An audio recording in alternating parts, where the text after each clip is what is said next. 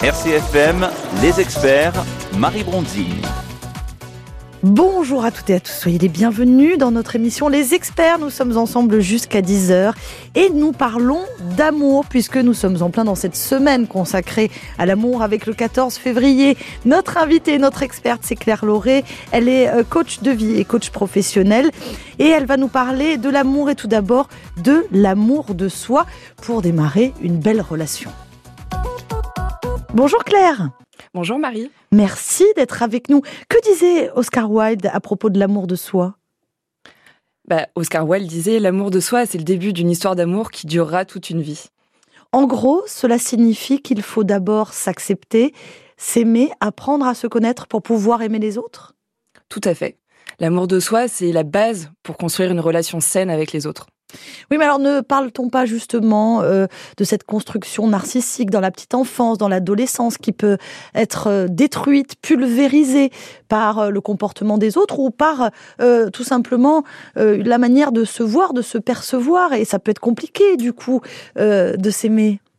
C'est ça, mais c'est vrai que ça, c'est la théorie d'Erickson, du coup, qui disait qu'en fait, le fait de réussir à surmonter la crise d'adolescence, qui finalement est une crise d'identité, euh, ça va conduire à la formation justement du sentiment d'amour propre et de l'estime de soi. Et ça, c'est une phase qui est très importante. Bon, imaginons qu'on rate cette phase, qu'on la loupe, euh, lamentablement.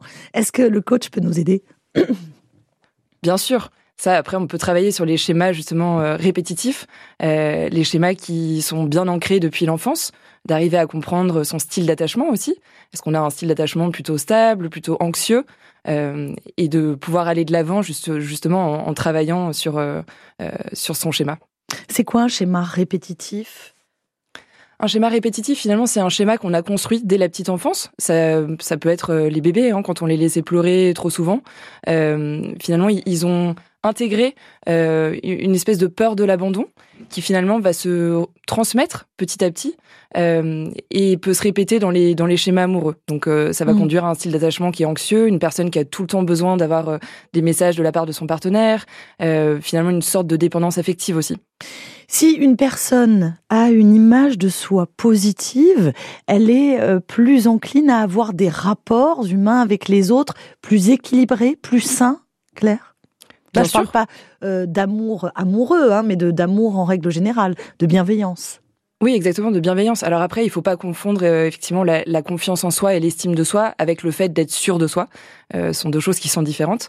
Euh, et c'est l'intention qu'il y a derrière. Dans un cas, effectivement, c'est de la bienveillance, comme vous le disiez. Dans l'autre cas, c'est plutôt de, l'arrogance. Et ça, ça va à l'encontre de, de l'estime de soi. Comment tombe-t-on amoureux? Comment tombe-t-on amoureux? C'est une, bonne question. Il n'y a pas de baguette magique, je pense, pour tomber amoureux. Euh, en revanche, la, première chose, c'est l'attraction. Euh, c'est indéniable l'attraction physique pour quelqu'un. Euh, c'est ce qui fait tomber amoureux. Après, il y a une chimie aussi qui se passe dans notre cerveau. Euh, on libère des neurotransmetteurs, donc ça peut être de la dopamine, de la sérotonine, euh, de l'ocytocine. Euh, et c'est ça qui va jouer finalement le, rôle de la création d'une sensation d'euphorie. Quoi, ce serait bassement physique ou chimique cette affaire-là? Exactement, c'est chimique. Bon, après, il y a effectivement euh, euh, beaucoup aussi sur la personnalité et puis le côté émotionnel. Est-ce qu'on a des points communs euh, ou au contraire parfois des différences? Parfois, on dit que les opposés s'attirent. mais je dirais qu'il faut construire cette intimité émotionnelle. C'est ça qui va faire qu'on va tomber amoureux de quelqu'un. Bon, alors ça, ce sont les grandes généralités, hein, les points communs, les différences, les compréhensions émotionnelles, le vécu en commun, euh, peut-être aussi euh, être de la même forêt, se comprendre. Euh, mais après, il y a évidemment des histoires d'amour qui balayent tout ce qu'on vient de dire, hein, on en a conscience. Exactement. C'est vrai qu'il y a des il y a des histoires d'amour qui euh, euh, effectivement sont voilà je, je, dirais il n'y a pas deux histoires qui se ressemblent. Et ça c'est important d'en avoir conscience. En revanche, euh, il y a des bases pour un amour sain qui sont importantes à avoir en tête. et je dirais une, une relation saine, c'est une relation qui vous fait grandir. Ça veut dire quoi ça? Ça veut dire qu'en fait, il faut un soutien mutuel et une confiance. Il faut être là aussi pour écouter pleinement les besoins de l'autre. Euh, et savoir vraiment euh, le, finalement le soutenir dans sa réalisation à la fois personnelle et professionnelle. Mais c'est une relation qui nous fait grandir euh, dans nos jeunes années, mais lorsque la relation est bien installée, que ça fait des années, on grandit plus à un moment donné, Claire, hein, ça s'arrête. Hein bah, Je dirais que c'est un peu triste de dire ça. Moi, je, je vois plutôt la vie comme une, une évolution constante. Donc, c'est vrai qu'on apprend toujours des choses à, différents moments donnés de, de notre vie. Euh, et puis, les autres nous apprennent toujours énormément sur nous-mêmes aussi, et notamment en couple. C'est vrai qu'on apprend aussi beaucoup sur soi. Alors, les bases de l'amour euh, sain, ce serait quoi? Je dirais qu'il y en a trois. Il y a trois piliers dans un, dans un couple sain. Le premier, c'est une communication qui est ouverte, honnête, transparente. Il faut qu'il n'y ait pas de tabou vous, puissiez tout dire à votre partenaire, que vous vous sentiez pas jugé. Euh, je dirais le deuxième pilier, c'est l'intimité, donc à la fois physique mais aussi émotionnelle.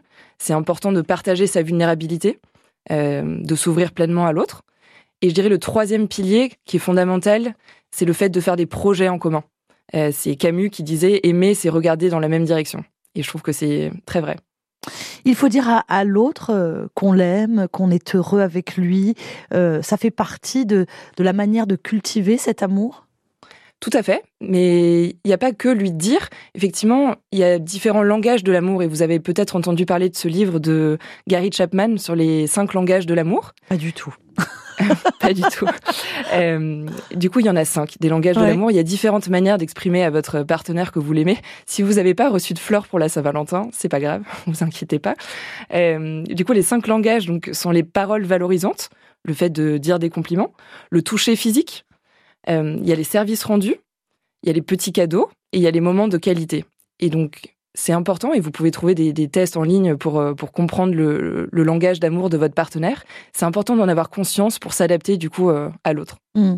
On parle de respect mutuel euh, dans l'engagement amoureux, mais on sait bien que l'amour, ce sont les engueulades aussi, Claire.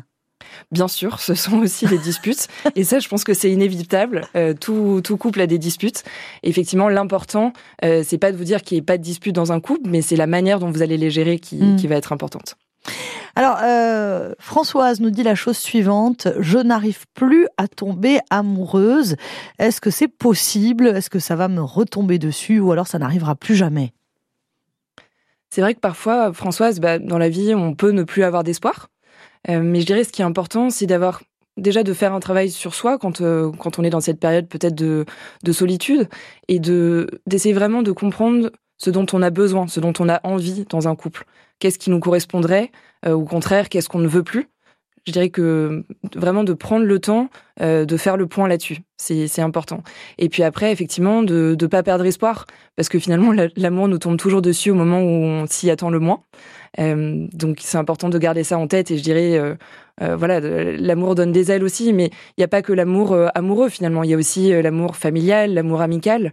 Et donc dans ces moments où vous avez peut-être pas d'amour amoureux, finalement d'essayer d'allouer aussi un peu de, moments de qualité avec votre famille, vos amis, pour vous nourrir de cette affection-là. Bien sûr, l'important c'est qu'il y ait de l'amour autour de vous et que vous donniez euh, de l'amour. C'est un, échange. On peut d'ailleurs tomber amoureux qu'une seule fois dans sa vie, hein, c'est possible. C'est possible aussi. Il n'y a pas de règle. Ouais. Voir ne jamais tomber amoureux, c'est triste, mais c'est possible aussi. Euh, mais à ce moment-là, on peut aller voir euh, son coach si on a envie euh, peut-être de débloquer des choses.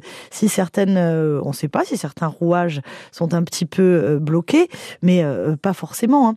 Alors, il y a aussi des étapes clés d'une relation parce qu'on sait très bien, on appelle ça la lune de miel, hein, les débuts d'une relation amoureuse où tout se déroule à merveille. Et puis, il y a la descente après cette fameuse lune de miel. On en parle avec votre coach, Claire Lauré, qui est notre experte ce matin. Si vous avez des questions à poser, vous pouvez nous rejoindre. Hein. C'est rigolo, on parle d'amour ce matin. Alors, c'est pas toujours rigolo. Ce sera la deuxième étape, on en parlera aussi.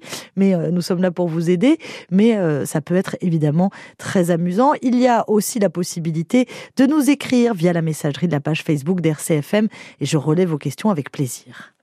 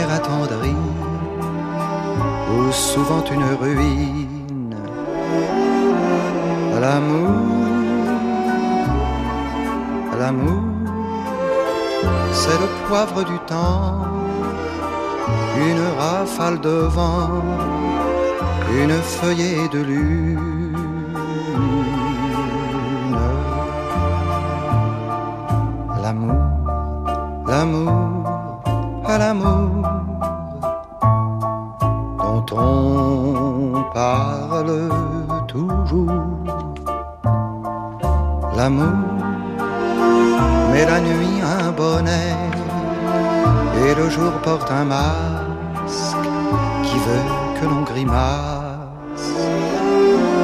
L'amour, l'amour, c'est parfois même aussi que le visage d'un autre qui n'est ni lui ni l'autre.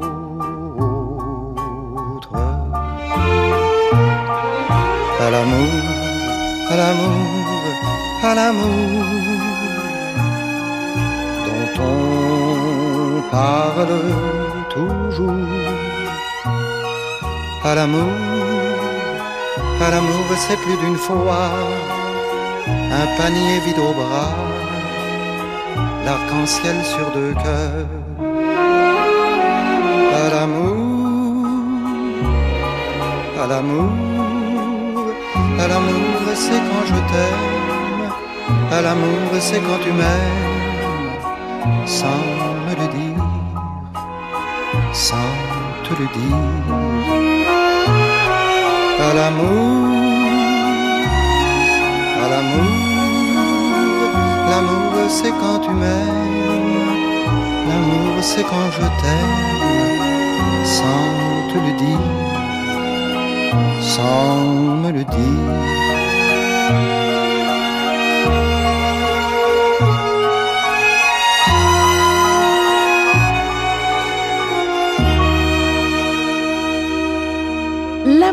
L'amour, l'amour. Mouloudji, chanson de circonstance que j'ai choisie euh, pour vous parce qu'alors là pour le coup, euh, l'amour c'est euh, quand je ne me le dis pas, quand je ne te le dis pas, c'est quand c'est là. Il veut parler évidemment des actes hein, que vous évoquiez tout à l'heure. Claire Lauré, coach de vie, coach professionnel. Nous parlons d'amour. On profite de la semaine de la Saint-Valentin avec le 14 février qui avait lieu il y a deux jours. Et ben nous, on continue, on étire notre conversation sur l'amour. Je parlais des étapes d'une relation et notamment de la phase de lune de miel. On peut revenir peut-être là-dessus, Claire. Bien sûr, c'est vrai que la, la, phase de lune de miel, du coup, comme vous le disiez tout à l'heure, Marie, euh, c'est une phase où effectivement on a l'impression d'être euh, euphorique, on est excité, c'est la passion des débuts. Euh, en revanche, c'est important de garder en tête de ne pas tomber amoureux de la projection qu'on peut faire sur l'autre, euh, mais bien de considérer l'autre dans son entièreté, avec ses qualités et ses défauts. Parce que bon. parfois on a tendance à pas ouais. voir les défauts, justement. On en profite quand même. Bien sûr, on en profite aussi. Ouais. on en profite, on, se laisse aller. On lâche on prise. Aller, on lâche prise. C'est les débuts, c'est la ouais. passion. Donc c'est important de, effectivement de, de se mmh. nourrir de cette énergie aussi. Mais on ne fantasme pas trop. On voilà. tente de rester le plus réaliste possible. C'est ça que vous conseillez. Exactement. Bon, suite à, à, cette phase de lune de miel, euh, il y a euh, la triste réalité, le quotidien euh, qui nous tombe dessus. Comment on gère, Claire? Effectivement, il peut y avoir du coup euh, toutes les responsabilités au quotidien, le stress euh, qui peuvent peser sur la relation. C'est au bout de combien de temps? Bon, je dirais c'est au bout de. C'est trois ça, ans. Ça peut dit. commencer. Oui, ouais. oui. Après, ça, ça, peut commencer plus tôt aussi. Ça peut commencer au bout d'un an. C'est vrai que maintenant les choses vont très vite. On, on, emménage ensemble assez rapidement, etc. Donc effectivement, euh, la routine, ça peut aussi peser sur le quotidien. La perte de connexion. Donc c'est important d'avoir des activités en, en, commun ou des projets qui vont faire que justement on renforce ce lien émotionnel à, à deux. Comment on franchit ce, ce cap euh, C'est une question. Hein j'ai tout simple. La question est simple. Franchir le cap Point d'interrogation. Comment on franchit le cap de la passion? Oui. Non, oui, oui, de, la lune de miel. Je dirais, il faut justement profiter du fait d'être euphorique euh, dans les débuts, etc., pour se dire bon, maintenant, je vais essayer de poser des jalons aussi, de construire des, projets à deux, de pouvoir regarder dans la même direction et donc de, de se demander bah, ce que l'autre aime, quelles sont ses passions, de découvrir son monde aussi, et de se créer un monde à deux. Euh, avec ça peut être une cause commune, ça peut être euh, l'organisation de, de voyages, ça peut être euh, une, une activité qui effectivement est, est, chère à l'un et qui va de, devenir chère à l'autre aussi. Mais c'est très important. Donc voilà, si on applique ce que nous dit Claire, ça devrait fonctionner. J'ai une autre question que j'aime beaucoup. L'amour amical, la fameuse friend zone. Vous savez, Oui. Euh, attention, tu es dans la friend zone, ça va pas marcher entre vous, vous êtes devenus trop amis. Celle où on est euh, évidemment entre deux personnes, où il y en a toujours un qui rappelle l'autre, on a besoin de se parler tous les jours, de s'envoyer des messages.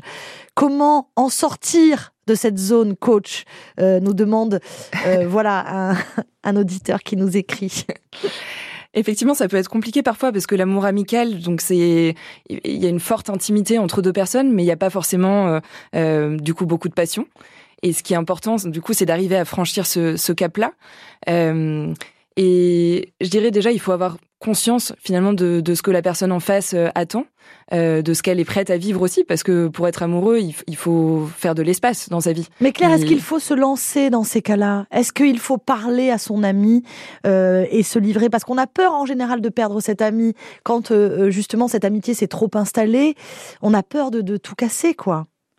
On a peur et en même temps on n'a qu'une vie donc euh, au bout d'un moment de, de garder les choses pour toi pour soi c'est pas forcément la, la bonne méthode Ouais. et je dirais c'est important de savoir le, le dire de la bonne manière parfois pas forcément avec des mots hein. ça peut être justement on en parlait tout à l'heure euh, à travers différents langages Euh, mais c'est important de c'est important de Mm. l'exprimer Oui, mais alors attention, Claire, vous pensez bien, je me mets à la place de cet auditeur, hein, je ne sais pas, il va peut-être continuer à nous écrire, mais vous pensez bien qu'il a dû tenter moult choses. Euh, non, mais il a, il a dû envoyer euh, des messages, pas Des directs, des signaux. Euh, et s'il n'y a pas de réponse de l'autre, ça ne veut pas dire que l'autre ne l'aime pas de façon, voilà, d'un amour Amoureuse, amoureuse, ouais. Alors c'est vrai que si des fois, il faut parler, déjà des fois, il faut dire les choses. Bien sûr, s'il y a déjà eu effectivement beaucoup de signaux qui ont été envoyés, je dirais il faut jamais forcer, il faut jamais forcer les choses. Euh, si ça doit se faire, ça se fera. En revanche, euh, il faut être à l'écoute des signaux.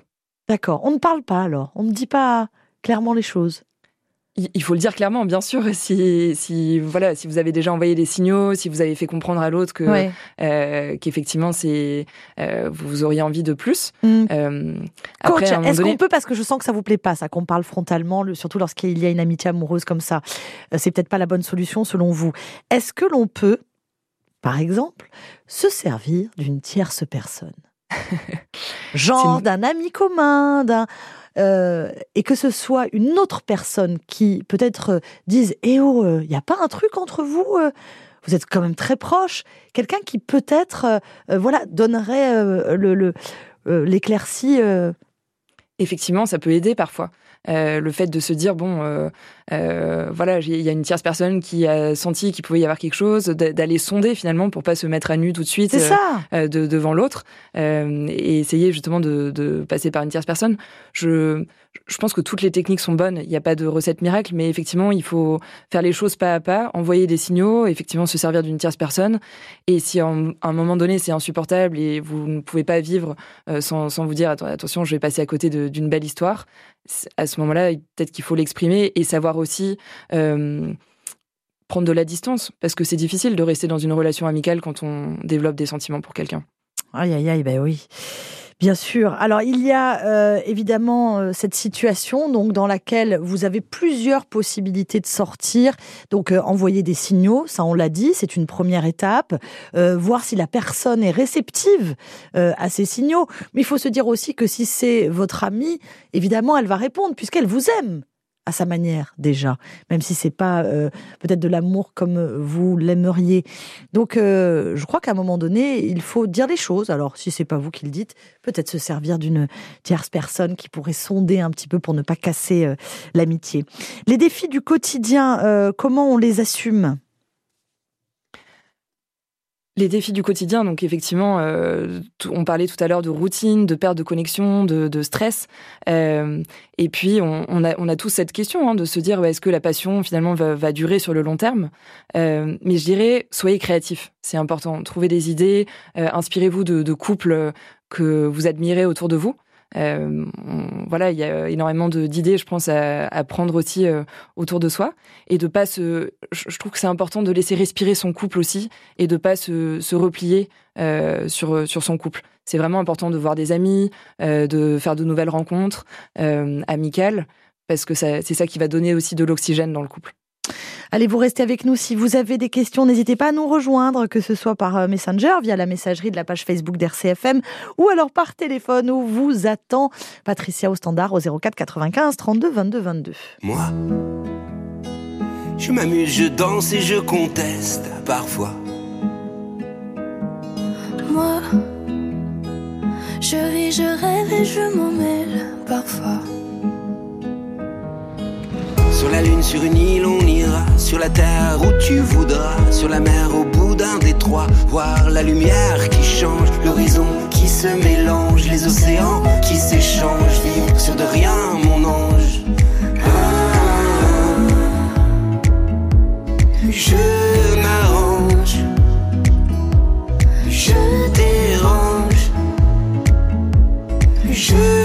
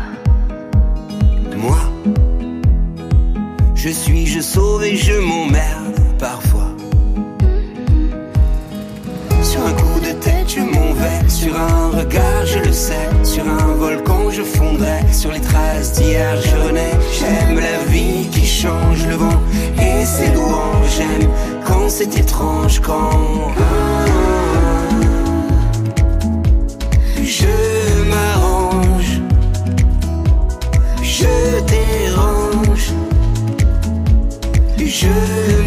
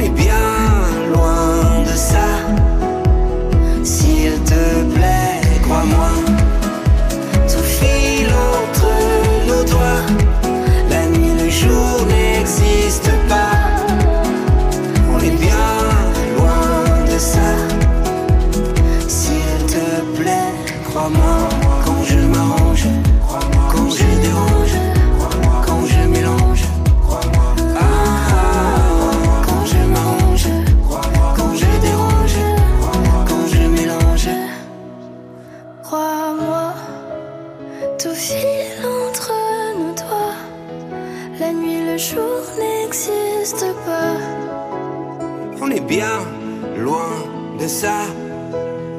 S'il te plaît, crois-moi.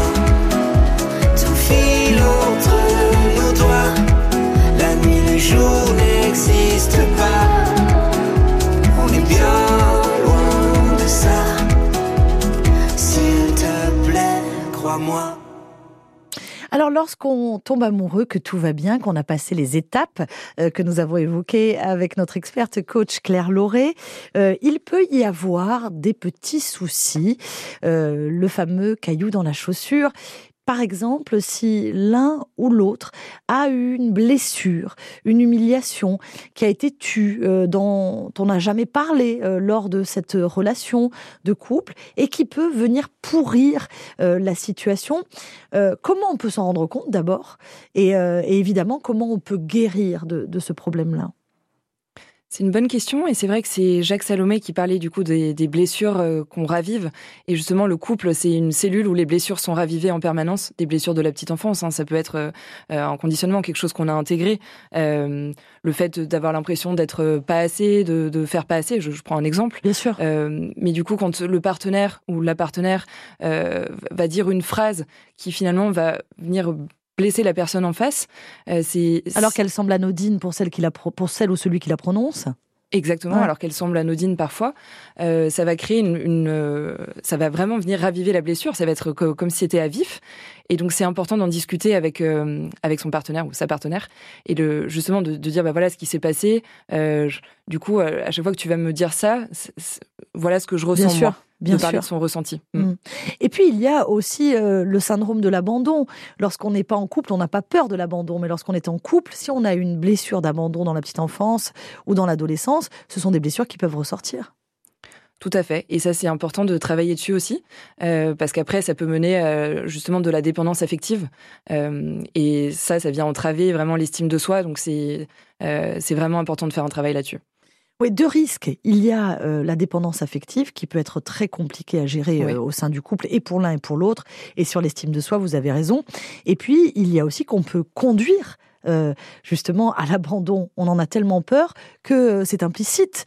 On, on le suggère finalement. C'est très vrai aussi. Euh, et c'est valable aussi pour, pour beaucoup de choses. hein. Euh, Il y a des couples qui vivent constamment dans, dans la jalousie.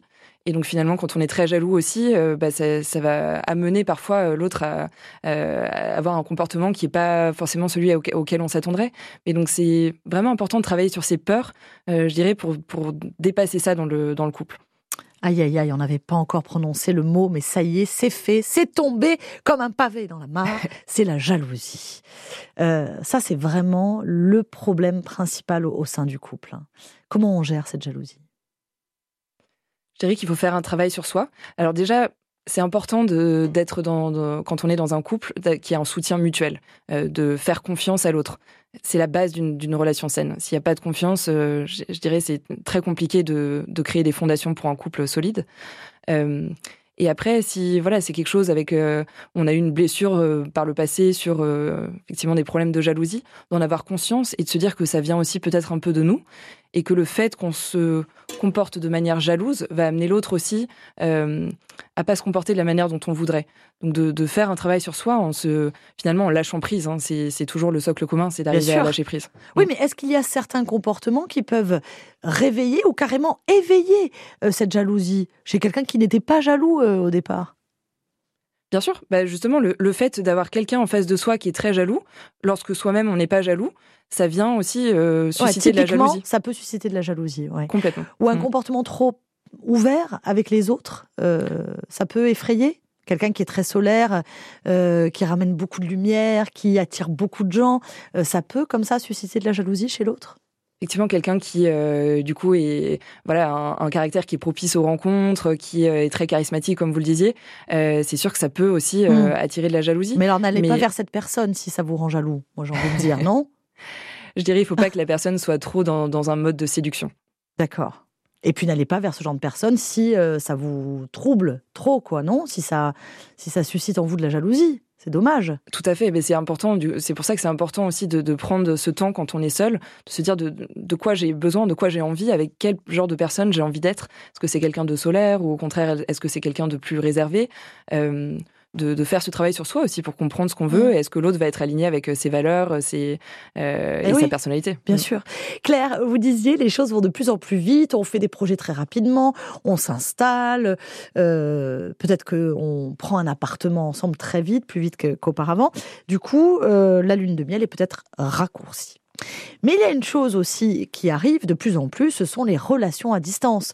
Puisque vous savez qu'il y a le télétravail, il y a aussi le téléamour. Euh, on peut aussi décider de ne pas vivre avec la personne qu'on aime. On peut même vivre à plusieurs milliers de kilomètres. Ça existe de plus en plus, évidemment. Hein. C'est vrai. Euh, ça existe de plus en plus et effectivement, ça peut être au niveau national, mais aussi international. Euh, et donc, il peut y avoir donc euh, certains défis qui se présentent au couple, donc dû à l'éloignement physique, parce que c'est vrai que c'est compliqué de pas être présent. Parfois, on rate certains événements du quotidien qui, peuvent être importants. On a des difficultés aussi à communiquer, dû au décalage horaire, dû à des emplois du temps qui peuvent être chargés des, des deux côtés. Et ça peut aussi, parce qu'on parlait de confiance, ça peut aussi générer des problèmes de confiance.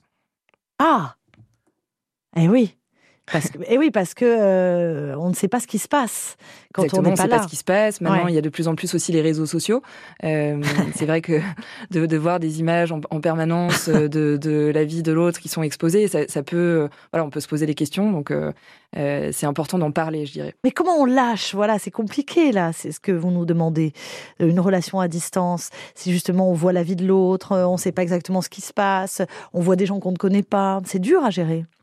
Je dirais qu'il faut établir des limites euh, des limites saines finalement dans son couple, d'en parler, de dire bon bah quel est ton fonctionnement des, des réseaux sociaux, jusqu'où ça peut aller finalement de quel genre d'image tu as envie de poster, qu'est-ce que tu es prêt à partager, parce que ça relève aussi de bah, parfois, enfin notamment quand c'est en couple, des de l'intimité du couple et effectivement de dire bon euh, euh, voilà quand on si on est ensemble euh, moi je suis mal à l'aise avec le fait le fait que tu postes telle et telle photo. Donc je dirais la clé c'est de, communiquer. Une fois que tout va bien que vous avez évité tous les pièges que vous avez travaillé sur vous, que vous avez travaillé avec Claire Lauré, par exemple, avec un coach, que vous avez évité la dépendance affective, que vous avez éviter les écueils du quotidien, eh bien, malgré tout, il y a rupture. Parce que c'est la vie, ça peut arriver. Comment on gère une rupture amoureuse? On parle souvent de deuil. Et lorsqu'on parle de deuil, ça veut dire qu'il faut du temps pour accepter et pour peut-être tomber amoureux à nouveau. C'est très vrai. Euh, il faut du temps, effectivement, pour, euh, pour guérir une, une rupture. Euh, je dirais, la, première étape, c'est de s'autoriser à ressentir les choses. Vous allez passer par pas mal de phases. Ça peut être de la, de la colère, ça peut être de la tristesse. C'est important d'accueillir toutes ces émotions et de se dire que c'est normal. D'accord. tout le monde passe par ces phases-là. On peut les noter, par exemple, pour pouvoir les accueillir, parce que parfois ça peut être, voilà, un flot d'émotions difficiles à gérer. Est-ce qu'on les note? Ça peut être une astuce? Les noter, ça peut être une astuce. Je dirais que l'écriture euh, aide beaucoup, le fait de mettre les choses par écrit. Euh, je dirais en même temps de prendre soin de soi physiquement. Le sport peut aider aussi beaucoup à gérer ses émotions. Ouais. Euh, le fait de s'entourer, hein, finalement, d'amis, de, sa famille, c'est important. et effectivement, de, couper le contact avec, avec son, son ex-partenaire. Alors, couper le contact avec l'ex-partenaire, faire du sport, ça c'est une bonne idée, euh, bien s'entourer, s'écouter, écouter ses, émotions, c'est les conseils que vous nous donnez, euh, Claire Lauré. Mais vous savez qu'il y a aussi ce problème euh, social. On a des amis en commun, on avait un quotidien en commun, on avait peut-être des rituels en commun. que fait-on? On réinvente notre quotidien? On réinvente, je dirais, ce qui peut aider aussi, c'est d'aller rencontrer de nouvelles personnes. Euh, ça peut être des amis aussi, hein, mais euh, finalement pour euh, remplir sa vie de plein de petites choses qui vont faire qu'on va dézoomer petit à petit l'image de la personne avec qui on était. Mm. En remplissant sa vie d'activités, de sorties entre amis, etc. finalement, on recrée, on se recrée une vie parce que, comme vous le disiez, on perd ses petits rituels, ses petits moments à deux, et ça fait énormément de peine. Hein. C'est, je mm. dirais, le, le mal d'amour, c'est, c'est un des plus douloureux. Est-ce qu'on essaie d'être positif, si c'est possible, euh, en se disant bon ben euh, voilà c'est fini, mais j'ai vécu une histoire d'amour euh, merveilleuse, j'ai fait cette belle rencontre, on a vécu plein de choses ensemble, et c'était peut-être le temps que ça s'arrête et, il faut voir autre chose ou c'est trop difficile? Bien sûr, mais ça je dirais que ça vient dans un second temps. Une fois qu'on a digéré certains éléments, une fois qu'on a eu le temps d'être en colère, qu'on a eu le temps d'être triste, finalement, c'est dans ces moments-là où on, regarde sa relation passée avec euh, euh, un peu de compassion en disant bah, ça a été un bon moment. J'ai appris aussi énormément de choses sur moi. Euh, et donc, je, je, sais, je sais ce que je veux à l'avenir et je sais aussi ce que je ne veux plus. Ah, on a appris de cette rencontre et de cette rupture. C'est ça que vous nous dites? Oui, exactement. Ah, Ouais, alors il faut donc euh, essayer de rencontrer de nouvelles personnes en élargissant euh, euh, nos cercles sociaux. vous le disiez, des activités sociales, pourquoi pas Vous avez toujours envie de faire du chant ou du yoga, que sais-je Ben allez-y, foncez. Et comment on fait pour être ouvert à de nouvelles expériences? Parce qu'évidemment, on est, on a été blessé, donc c'est difficile de faire confiance à nouveau. Oui, c'est vrai, mais je dirais laissez-vous le temps. Euh, et, le temps, et voilà, après, c'est, on le disait tout à l'heure avec Françoise, l'amour peut vous tomber dessus à n'importe quel moment. Donc c'est aussi de pas se mettre de barrière, de pas se dire, ah bah, il va me falloir euh, six mois, un an, euh, de, rester ouvert finalement à toutes les possibilités. en se disant, bah, j'accueille la vie comme elle vient. Et la vie, c'est aussi ça finalement, c'est, c'est de l'imprévu. Donc euh, soyez ouverts. Voilà, soyez ouverts aux autres, aux expériences, essayez de nouvelles activités, des nouveaux passe-temps. Après, vous n'êtes pas obligé de tomber amoureux, Claire vous l'a dit. Vous pouvez aussi euh, donner de l'amour à vos amis, à votre famille. Il euh, n'y a aucun souci, il faut juste que l'amour circule dans votre vie. Je crois que c'est ça qu'on va retenir. Et puis l'amour de soi qui est très important. Oui, exactement. C'est vrai qu'on le disait tout à l'heure, il y a différentes formes d'amour. Euh, donc entourez-vous de votre famille, de vos amis. Euh, prenez des, temps, des moments de qualité avec chacun. Euh, c'est important de ne pas vous, vous replier sur votre couple, mais justement de, lui donner aussi de, l'oxygène. Et si vous n'êtes pas en couple, parce que c'est pas un mal en soi, c'est aussi bien d'être seul. Hein. C'est vrai que souvent aujourd'hui, c'est très stigmatisé le fait d'être seul, alors que bah, ça apporte aussi énormément. Donc voilà, je, dirais vraiment, euh, prenez le temps. Bon, après, euh, évidemment, on vous parle de, de grandes généralités, hein, mais le coach va s'adapter à chaque situation, à vos singularités, euh, à vos individualités. Hein. Avec Claire, là, vraiment, ce sont des grandes lignes que nous évoquons sur l'amour, parce que, évidemment, lorsqu'on dit que la dépendance affective, euh, c'est pas terrible et qu'il vaut mieux développer euh, bah, son indépendance, ses propres passions, on sait très bien qu'il y a des couples qui fonctionnent très bien l'un avec l'autre et qui vivent en osmose totale, et ce, depuis 60 ans. Donc attention, il y a toujours des exceptions qui font la règle. Et euh, voilà, il n'y a pas de recette, il n'y a pas de baguette magique, comme vous l'a dit euh, Claire en tout début d'émission. Mais en tout cas, voilà pour les grandes lignes. J'espère qu'on vous a donné envie de tomber amoureux à nouveau, peut-être même de la même personne. Certains tombent amoureux chaque jour euh, de la même personne depuis plusieurs années. Et ça, c'est merveilleux. Ou peut-être, si vous n'êtes pas amoureux depuis longtemps, peut-être qu'on vous a donné envie de vous ouvrir aux autres et puis aussi de reconstituer cet amour de soi qui est très important. Claire Lauré, merci beaucoup euh, de nous rendre attentifs à nos émotions euh, à chaque fois qu'on vous reçoit. Je crois que c'est important. Et merci euh, de nous octroyer cette heure. Je rappelle qu'on vous retrouve sur les réseaux sociaux. C'est ça, sur, sur Instagram, du coup, My Body on My Mind, et sur Facebook, donc Claire Lauré Coaching tout simplement. Et alors, ça va évidemment pour tous les coachings hein, et même les coachings professionnels, Claire. Exactement. Donc les coachings professionnels, que ce soit pour des entreprises, mais aussi pour des étudiants, euh, tout ce qui est problème de couple et aussi les compulsions alimentaires. Merci. Ouais, oui, merci beaucoup euh, Claire d'avoir été avec nous. Vous nous reviendrez évidemment dans les experts.